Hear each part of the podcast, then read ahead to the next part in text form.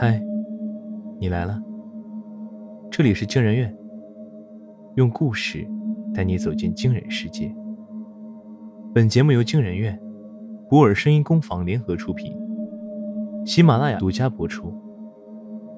我是惊人院研究员天宫，我是惊人院研究员子期。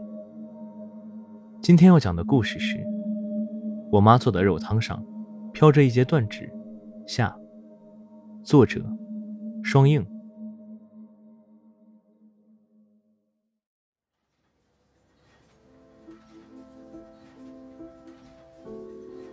第二十五天，郝丽娟的尸体终于告一段落。除去郑小宝吃掉的一截手掌，总共装了三千四百七十六个罐头。中途警察来过几次，遍寻无果之后，年轻警察失踪的风声也过了。唯一还没过去的，是关于郝丽娟的秘密。从董健挑头那一天开始，就总有有心人在厂子里到处打听郝丽娟的事儿。没说出口的秘密，比莫名失踪更让人心痒痒。四维姐，隔壁流水线的小胖姑娘慧慧，趁着午休跑过来。之前那个谁，说三组郝丽娟在厂子里干啥了？慧慧凑近思维的耳朵。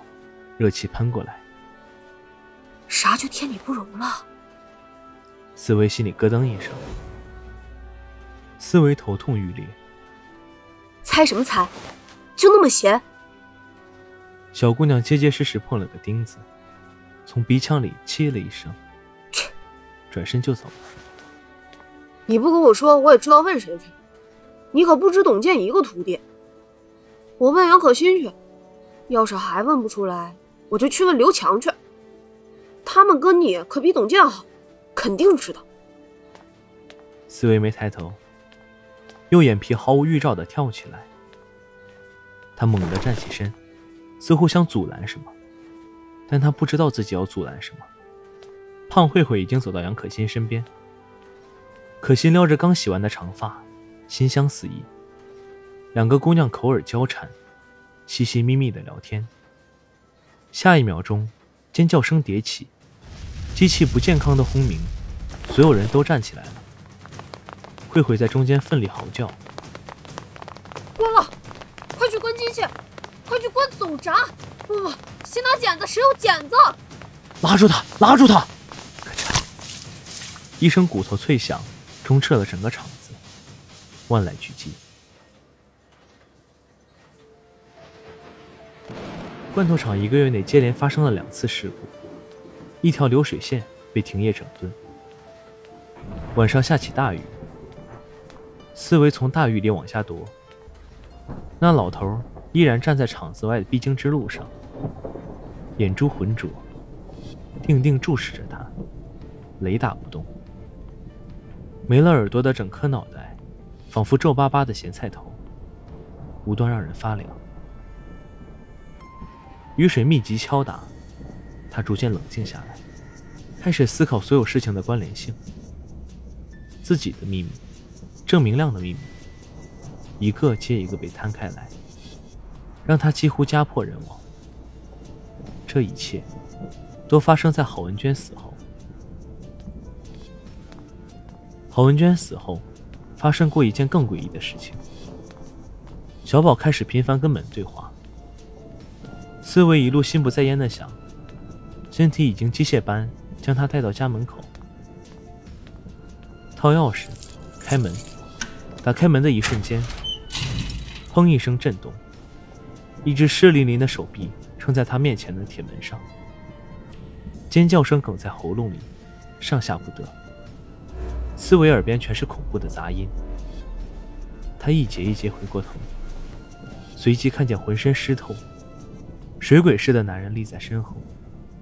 刘强，师傅，师傅。刘强眼睛布满血丝，红如气血。董健走了，杨可欣也躺在医院，快不行了。知道郝文娟那件事的人，就剩我了。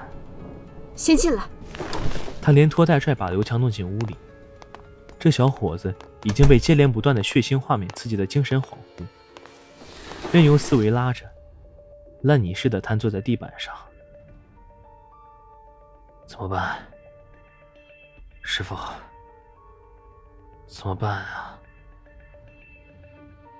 我也快了，我感觉他来了，郝文娟的鬼魂回来了。师傅啊，董健和杨可欣，他们只是想跟别人说郝文娟的事儿，就就这样了。我，我可是跟你一起杀了他，我，我是，我是帮你杀了他。刘强两只手插进湿漉漉的头发里。一定是他回来了。他猛然抬起头，血红的眼睛里放出一丝光芒。要不我们自首吧？思维皱了皱眉头，觉得脑仁有点发炸。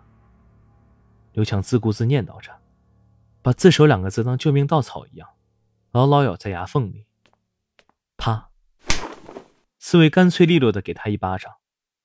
喋喋声终于停下来。你冷静点我没法冷静。董健和杨可欣，那是两条人命啊！还有，还有你家里那些事儿，能是谁传出去的？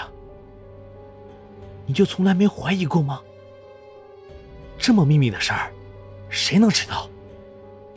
除了鬼，谁能知道？世上没有鬼。思维张了张嘴，终究没有说出这句话来。师傅，刘强一把抱住思维的腿，疯癫而语无伦次：“自首吧，师傅。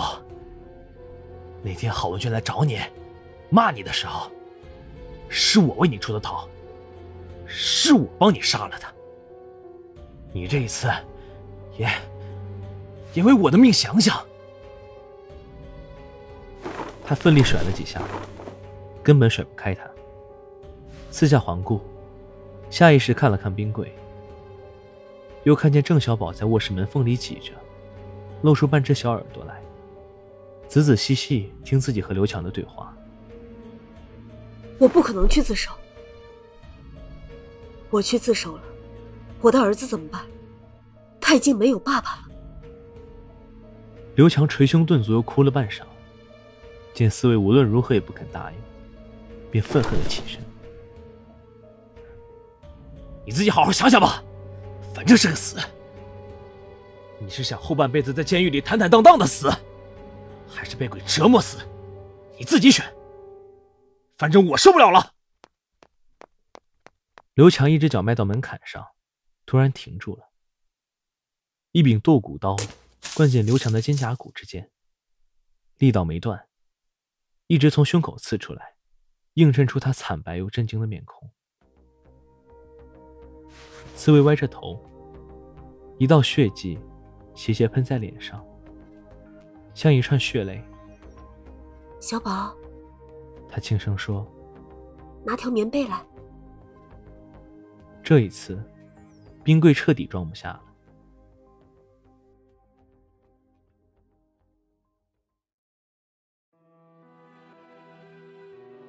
思维十六岁就进厂了，在罐头厂干了整十六年。本来人到中年，他也服了命，没升到云彩上，再拼命踮脚就会不体面。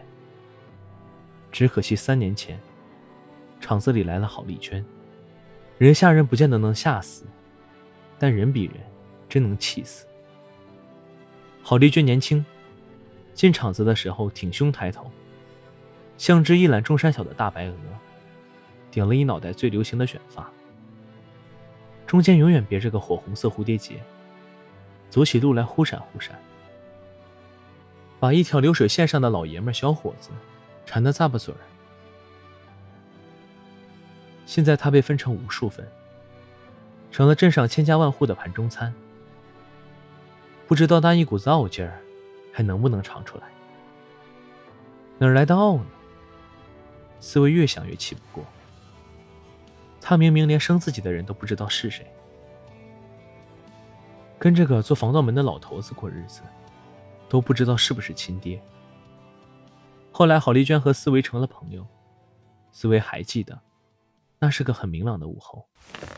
生孩子之前还行，生完之后就对着你硬不起来了。郝丽娟高傲的天鹅颈伸长，哪有这种事儿？我看呐。是你魅力不够了吧？思维愣了一秒，郝丽娟又笑着找补：“ 好姐姐，我这人说话直，你可别生气。怎么样？”他轻缓的撩了撩长发，在阳光底下格外明艳。我去帮你试试他，看他是不是真的不举，还是……对着你举不起来了呢。嘴唇红艳艳，凑近时能看见，两瓣唇中间镶着个肉肉的唇珠。这么好看的一张嘴，说出来的话句句诛心。好啊。思维美丽扯了扯嘴角。你去试啊。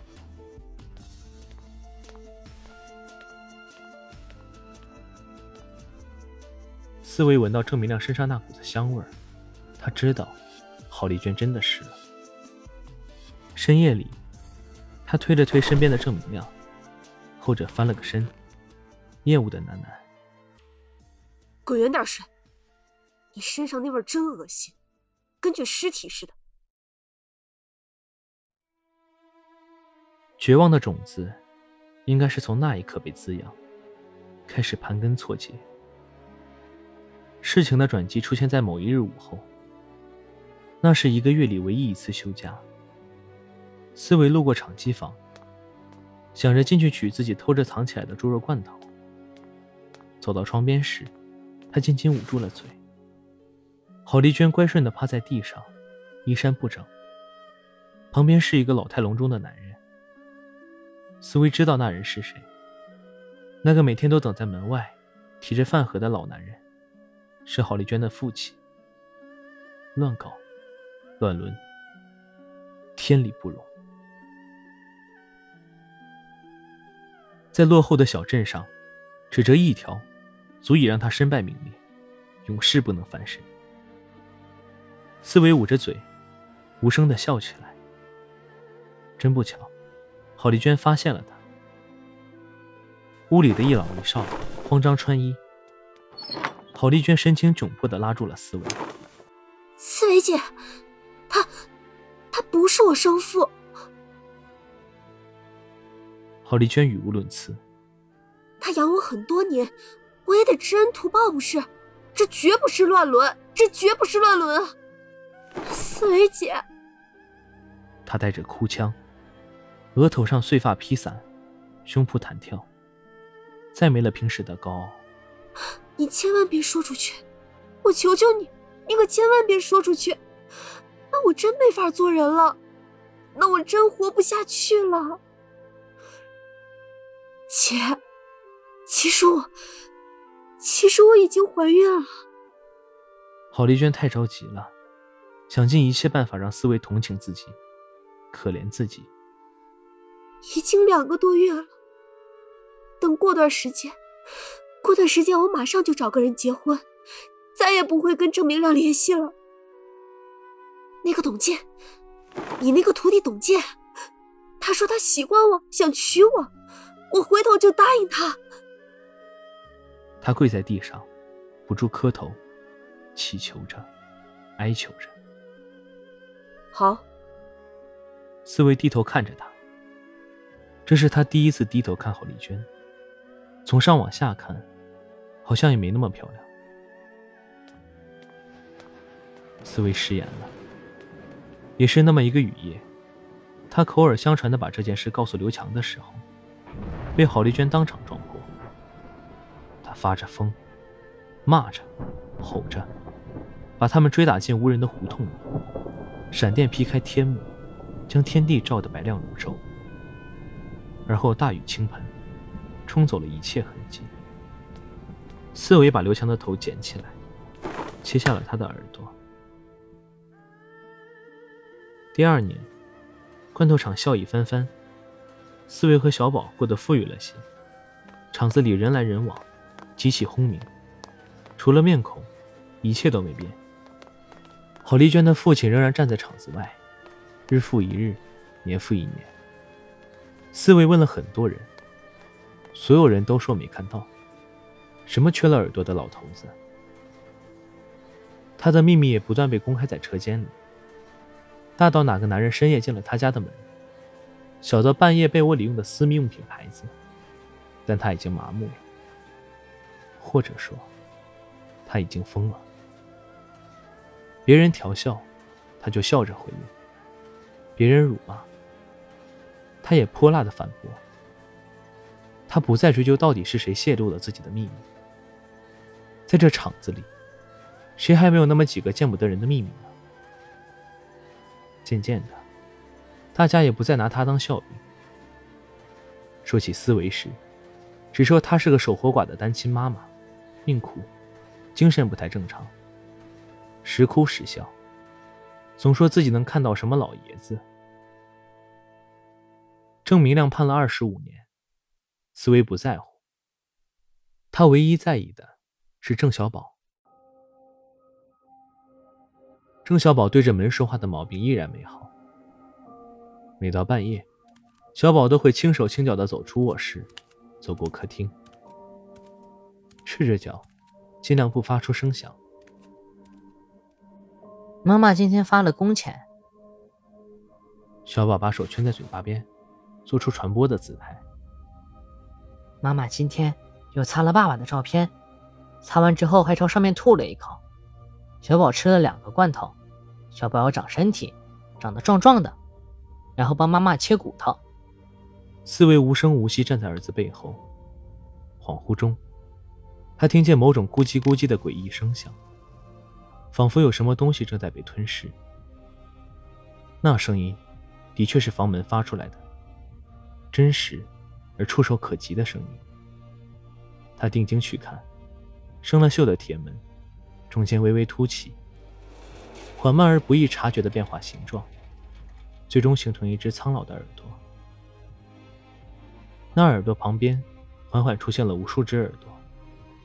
男人、女人的、老人的、孩子的，他们都在倾听，日日夜夜，从未停止。